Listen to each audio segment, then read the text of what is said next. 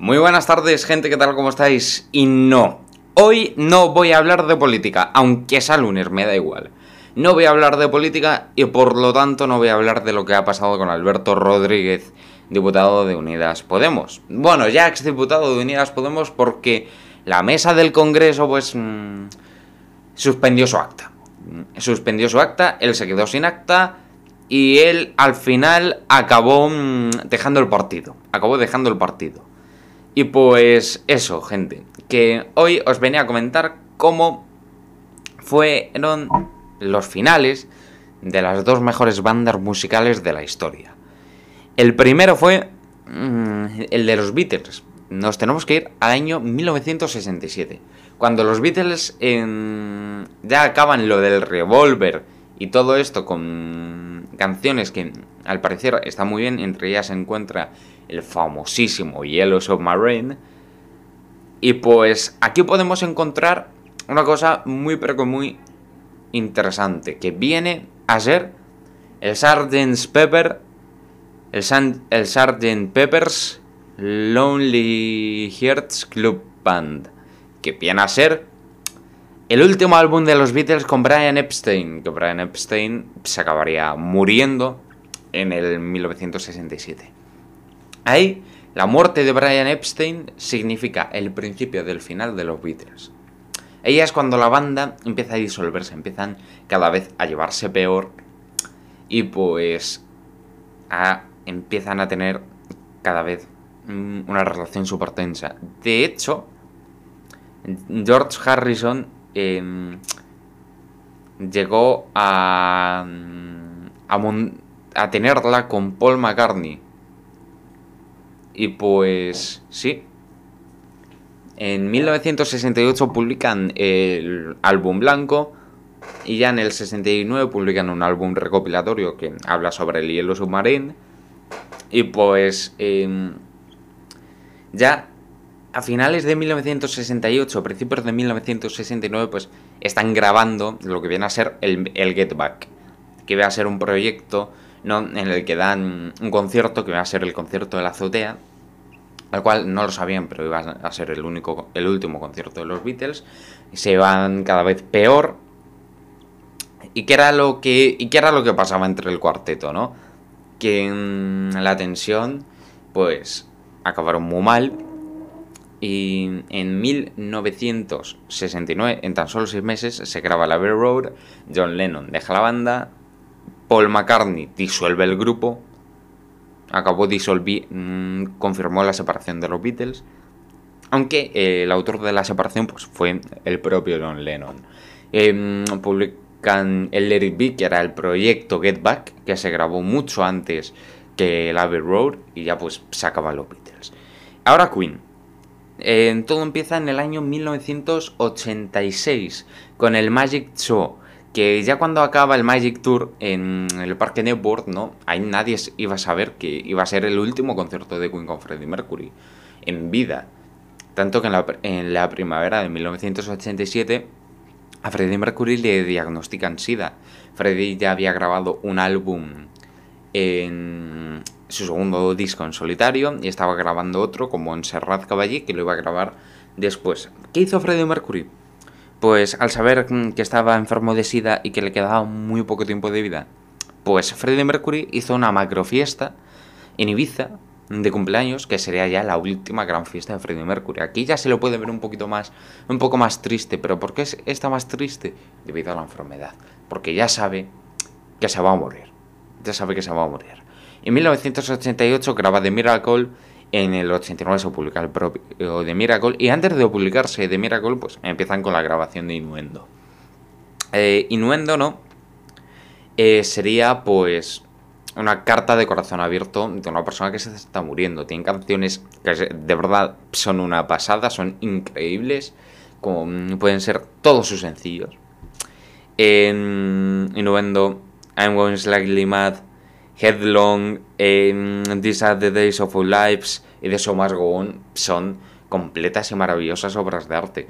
En I'm Going Slightly Mad, esto es un dato curioso, ya que Freddie Mercury pues acaba, habla de, del descenso a la locura, que él ya pues acababa él ya sabía que le quedaba muy poquito tiempo de vida.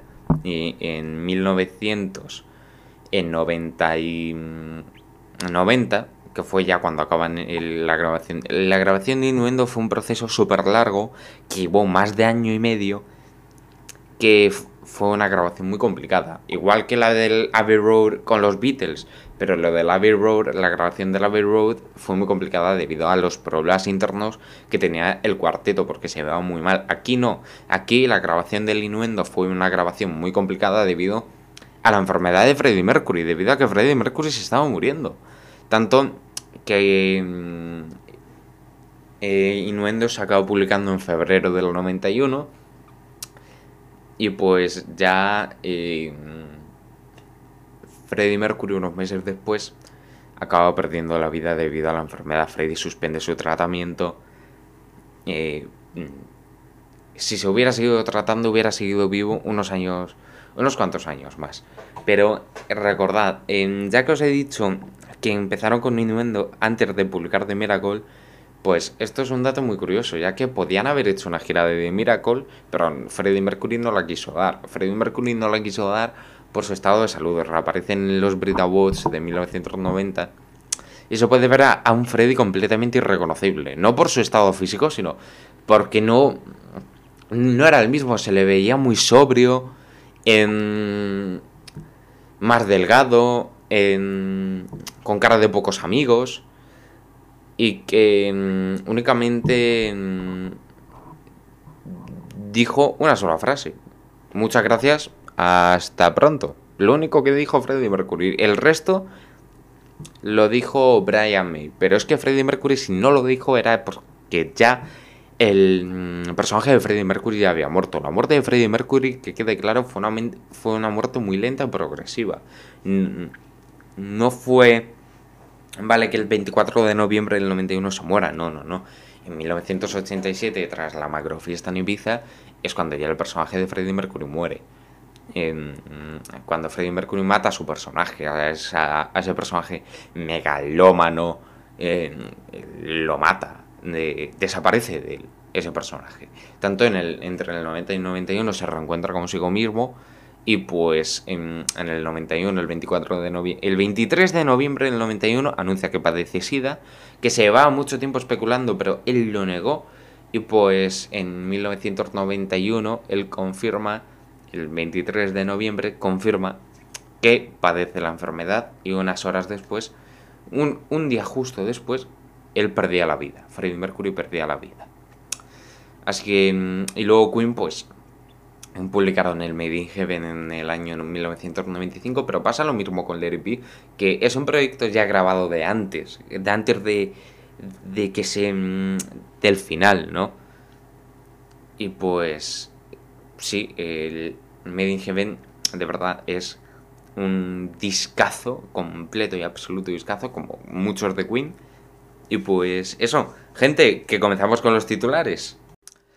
La EMA aprueba la tercera dosis de Moderna para mayores de 18 años. La Agencia Europea del Medicamento avala la dosis de refuerzo para adultos entre 6 y 8 meses después de haber recibido la segunda inyección.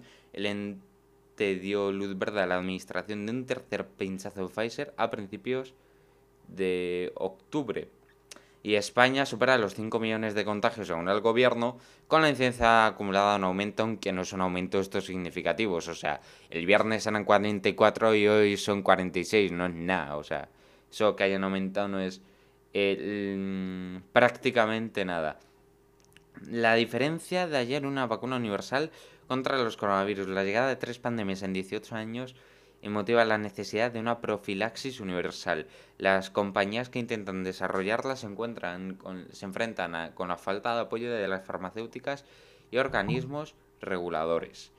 Y pues ahora mismo me he enterado que han detenido al hombre que apalizó a una a un policía por pedirle que se pusiera bien la mascarilla, golpeó brutalmente a la gente en un autobús de Zaragoza. Tras seguirle la pista por varias localidades, ha sido arrestado en Alicante.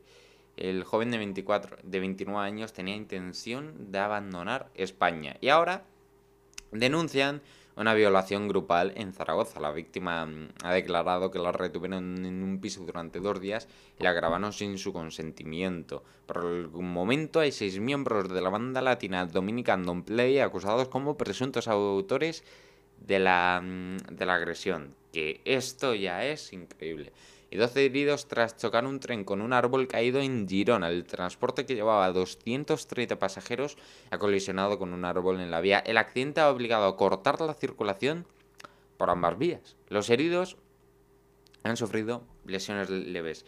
Y Rivera cargará a las eléctricas un 65% más por el uso de los embalses. El Ministerio de Transición Ecológica prevé para 2022 una cifra récord de ingresos de 330 millones de euros por el canon hidráulico aprobado en 2012.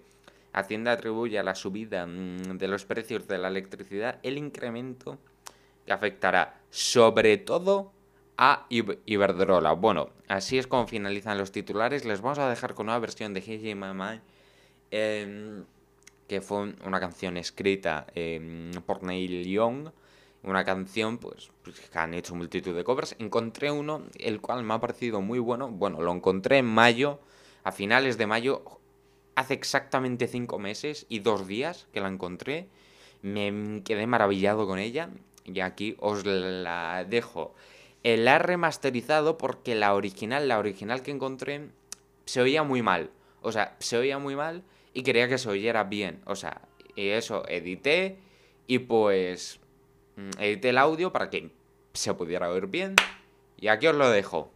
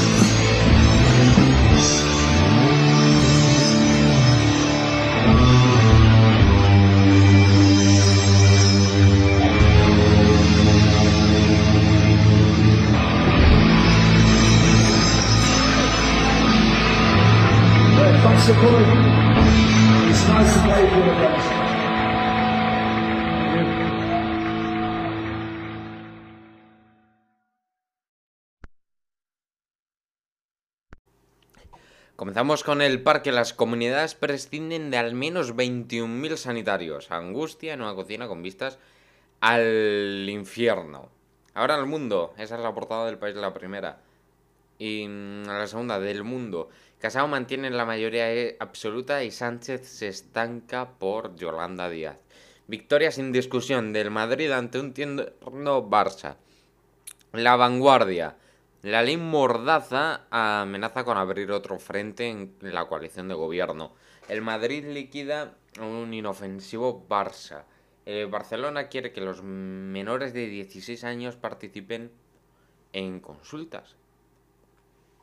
Gibraltar, ABC. Gibraltar continúa su expansión sobre aguas españolas. El Peñón desarrolla un nuevo complejo residencial que se suma a otros dos proyectos de más de 60.000 metros cuadrados ante el silencio del gobierno. El Madrid se impone en el primer clásico de la normalidad. Recordad, ¿eh? que el último clásico de la normalidad fue en el Bernabéu. Y el periódico 9 de cada 10 asalariados en España no tiene impacto para teletrabajar cruel derrota. Y ahora toca analizar los resultados deportivos aparte ¿eh? del Barça Madrid, porque es que tenemos partidos. este fin de semana ha habido partidos, sí, no solo Barcelona, Barça Real Madrid, sino tenemos que irnos al sábado o al viernes Osasuna 1, Granada 1. Sábado, Valencia 2, Mallorca 2. Cádiz 0, a la vez 2. Elche 2, Español 2. Y Athletic 2, eh, Villarreal 1. Domingo, Sevilla 5, 93. El clásico, que quedó 1-2. El Betis 3, Rayo 2. Athletic 2, Real Sociedad 2. Y hoy juega a las 9 de la noche el Getafe contra el Celta. Y pues ahora mismo pasamos al parte meteorológico. Las temperaturas se nota que han bajado, ¿eh? Se nota que han bajado. 23 de máxima, 7 de mínima. Ya hay que llevar una chaqueta. Y ahora mismo tenemos una temperatura actual de 17 grados con cielos mayormente nubosos. Mañana vuelven a subir. Ojo, mañana vuelven a subir. En las primeras horas del día, pues va a hacer frío hasta que ya nos quedemos con una máxima de 26 grados y una mínima de 28, de 8, perdón. Una mínima de 8 y una máxima de 26, lo cual no está nada mal. Y pues con unos cielos ultra soleados. Y el miércoles pues en 24 de máxima, 7 de mínima bajan las temperaturas. Ahora mismo les vamos a dejar con otra canción, ¿no? Que viene a ser de este grupo no me gusta, pero tengo que ponerlo, tengo que ponerlo porque es un grupazo. Eh, a decir verdad es un grupazo. Me guste o no, es un grupazo, tienen canciones increíbles. Em, estoy hablando de los Smashing Pumpkins, que los voy a poner ahora mismo, Tonight Tonight. Y después, madre mía.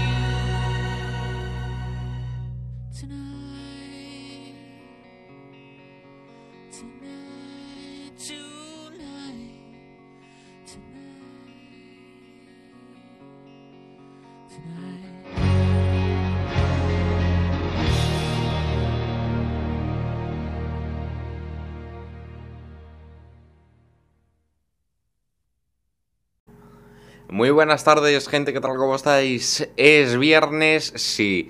¿Toca programa de historia? Sí. ¿Tengo ganas de fin de semana? Sí.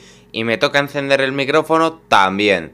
Hoy quería hablaros de una cosa muy importante para mí, ¿no? No muy importante para mí, pero esto lo voy a dar este curso. Ya di algo, pero muy poquito el curso pasado. Y hoy quería hablaros de la eh, industrialización, ¿no? De la revolución industrial aquí en este país, ¿no? Que cómo fue el proceso aquí en España. Os lo voy a decir. Vamos, eh, es súper interesante. O sea, fracasó. Fue un auténtico fracaso. Y pues eso. ¿por qué fue un auténtico fracaso? Esa es una, de la Esa es una pregunta que este programa va a dar Respuesta. La revolución industrial en España fue el proceso de la transformación de la economía agraria y artesanal a una economía basada en las fábricas y el uso de las máquinas. La primera revolución industrial comenzó en Inglaterra en la segunda mitad del siglo XVIII y se extendió hasta el año 1860 aproximadamente.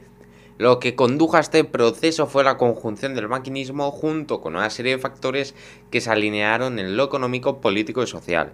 En cambio, en la España decimonónica, este proceso comenzó tardíamente en comparación con otros países como Gran Bretaña, Francia y Alemania. Y algunos autores señalan que en España no se produjo realmente una revolución industrial en sentido estricto. Para 1830, eh, cuando comenzó el proceso industrializador en España, el reino tenía una economía de subsistencia basada en la agricultura y en la minería. Para comienzos del siglo XX la situación no había cambiado en mayor grado, excepto en el norte de España y en Cataluña. Sí, Cataluña fue la pionera, o sea... Esto mm, lo oí, pero aquí os lo confirmo. Cataluña fue la primera comunidad en, que, en comenzar la revolución industrial, donde se produjo un fuerte impulso industrializador en el sector eh, textil y siderúrgico. La primera revolución industrial en España, el despegue o el primer impulso del proceso industrializador, comenzó tarde, por eso se habla de la tardía revolución industrial de España. En la primera revolución eh, industrial comenzó en Inglaterra a mediados del siglo XVIII y acabó eh, hasta finales de la primera mitad del siglo XIX. Otros países como Francia, Alemania y Estados Unidos comenzaron este proceso aún más temprano, detrás de Inglaterra, entre 1820 y 1860. Estos países representaron la segunda generación industrial. A pesar de que España comenzó su industrialización con este grupo, su verdadero despegue no fue posible debido a, varios factores. A principios del reinado de Isabel II, el Imperio Español comenzó este proceso. Hasta entonces había carecido el capital suficiente para apoyar el despegue y poder así eh, arrancar en firme. Inversiones y procedentes del extranjero suplieron en parte esta limitación de la capital del capital y la industrialización comenzó a avanzar. En esta etapa el capital financiero internacional no hay que confundir el capital financiero con el capital físico. Cuando hablamos en, economía es capital físico, pero aquí es em, el capital eh, financiero, que es otro tipo de, capital diferente, internacional, y los avances tecnológicos ayudaron a impulsar el proceso de industrialización. Casos aislados. Se produjeron algunos procesos de la industria textil, algunos progresos de la industria textil eh, de Cataluña, concretamente en los años 40 del siglo XIX. Fueron importadas 1.229 máquinas entre los años 1836 y 1840. Para mediados de siglo, el uso de la máquina de vapor en la industria textil catalana ya era cotidiano. Para 1847 existían unos 28.000 telares con alrededor de 97.000 em, obreros textiles. En 1948, 848 se inauguró la primera vía ferra española que cubría la ruta de Barcelona a Mátaro y tenía 28,25 kilómetros de largo. Paralelamente, en el norte de España surgió otra base de industrialización aislada de la industria siderúrgica. En 1840 se instalan hornos para alimentar la fábrica de Trubia en Oviedo dedicada a la industria armamentística. La minería para esta época aún no había sido regulada en cuanto al aprovechamiento del subsuelo. Hasta entonces España vivió a expensas de las riquezas eh, riquezas minerales mientras que tomaba de sus colonias en América por lo que no se preocupó para nada por este sector. Luego fueron constituidas muchas sociedades mineras, particularmente allí mismo en Cataluña. Hombre, que Cataluña, como ya viene dicho, Cataluña ha sido la pionera en todo esto de la revolución industrial. ¿Qué hubiera sido la revolución industrial en nuestro país si no hubiéramos tenido a Cataluña? Ojo, eh, ojo. En eso tenemos que agradecerle a Cataluña, porque muchas comunidades, incluidas en la mía, y la de la mayoría de los oyentes, Extremadura, pues Extremadura va muy atrasada en revolución industrial. Esto con perdón, ¿eh? Con perdón, pero va muy atrasada. Que... Y también otras tantas. Las primeras tres décadas del siglo XIX mm, en España transcurrieron entre guerras de independencia de las colonias americanas, la hacienda española estaba exhausta para apoyar la incipiente industrialización. Fue un largo periodo de atraso y estancamiento industrial al igual como ocurrió en el resto del reino español. En la segunda década del siglo XIX, eh, España apenas estaba recuperándose de la invasión francesa. Eh, la situación política no ayudaba a los planes de de industrialización temprana y mucho menos el absolutismo de Fernando VII. O sea, Fernando VII fue un monarca absoluto, que establecerlo como monarquía absoluta, que todo lo decidía él. Y sin embargo se hizo un esfuerzo. El capital y la adecuación legal de España para el propósito industrializador comenzaron a moverse con la aprobación de las primeras leyes de desamortización. En 1850 despuntó en España el proceso industrializador pero no tuvo la misma trascendencia que en los países europeos, así como tampoco la tuvo en las ideas políticas que acompañaron el proceso. El año 1848 estuvo marcado por las revoluciones y las ideas liberales en toda Europa, mientras que en España se produjo un periodo moderado que se extendió hasta 1868. Ahora, la segunda revolución industrial. En 1910, en casi todos en los países europeos había finalizado la primera revolución.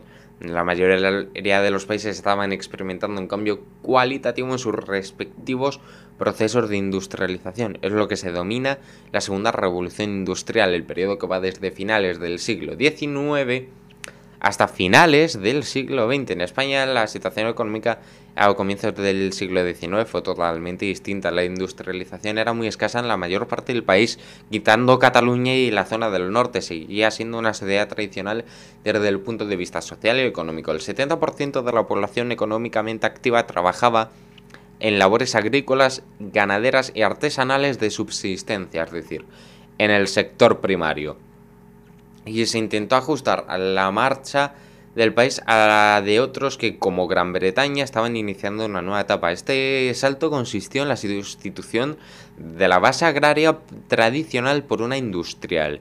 Este cambio se asentó en los sectores básicos, algodonero y siderúrgico, pero el intento fracasó porque ni fue totalmente industrial ni tampoco fue revolucionario. El desarrollo industrial europeo, predominantemente el inglés, tuvo como característica principal que los cambios fueron simultáneos en lo económico, político, social, ideológico, técnico, comercial, agrario, etc. Todo esto condujo a la implantación del capitalismo como sistema de producción. España, en cambio, España tenía una economía dual y ambigua en la que subsistían rasgos de economía tradicional con moderna, es decir, la producción de subsistencia con producción en masa. Ahora, ¿por qué fracasó? Las causas del fracaso del proceso industrializador de España tiene su explicación en varios elementos a considerar. El mercado español era muy reducido y fragmentado, caracterizado por pequeñas células de producción rurales con un intercambio muy pobre entre sí. Los mercados locales no estaban interconectados debido a la ausencia de medios de transportes adecuados. La demanda era muy baja en comparación con los mercados internos de los países vecinos, pues había una baja densidad de población. Hasta 1860 la población española apenas creció.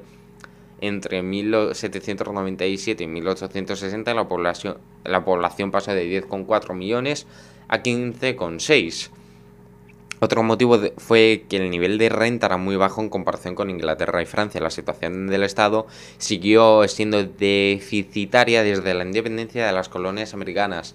Las millonarias remesas que llegaban desde América no pudieron ser sustituidas por la economía española interna. ¿Cuáles fueron las causas?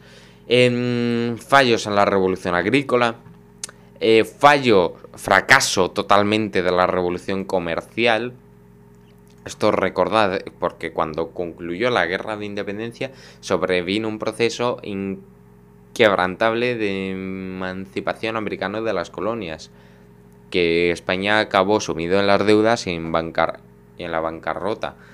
Inadecuada revolución en el transporte, escasa fortaleza en los sectores textiles y siderúrgicos. Comparación con países más avanzados de Europa.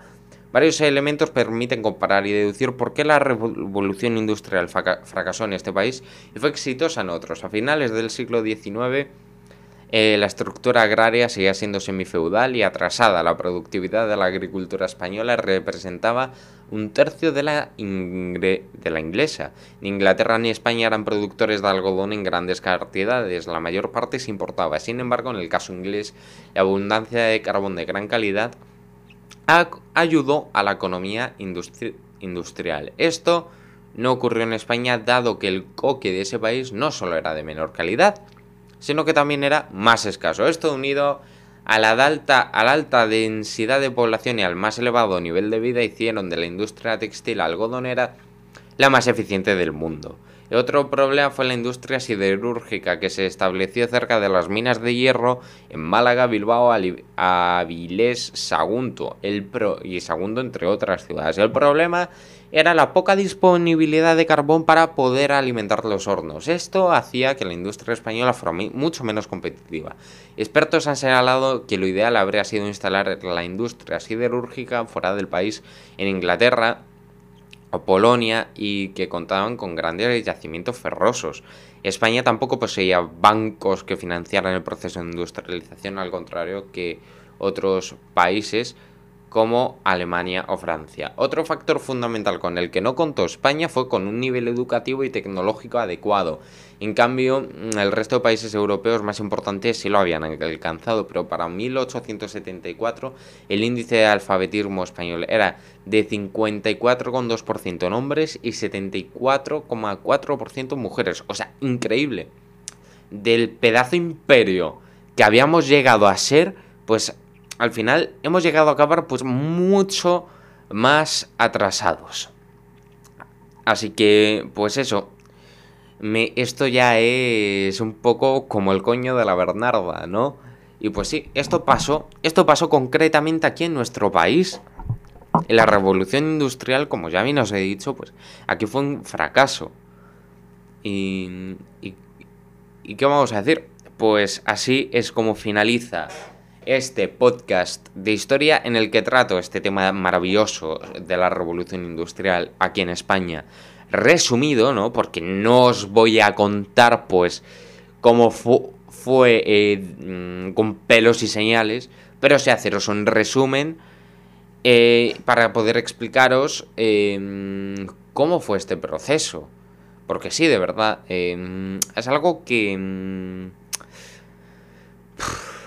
a mí me llama mucho la atención la revolución industrial, me llama mucho la atención de historia y pues la historia y pues eso. Ahora em, me toca ya definitivamente apagar el micrófono y poder desearos un buen fin de semana. Adiós.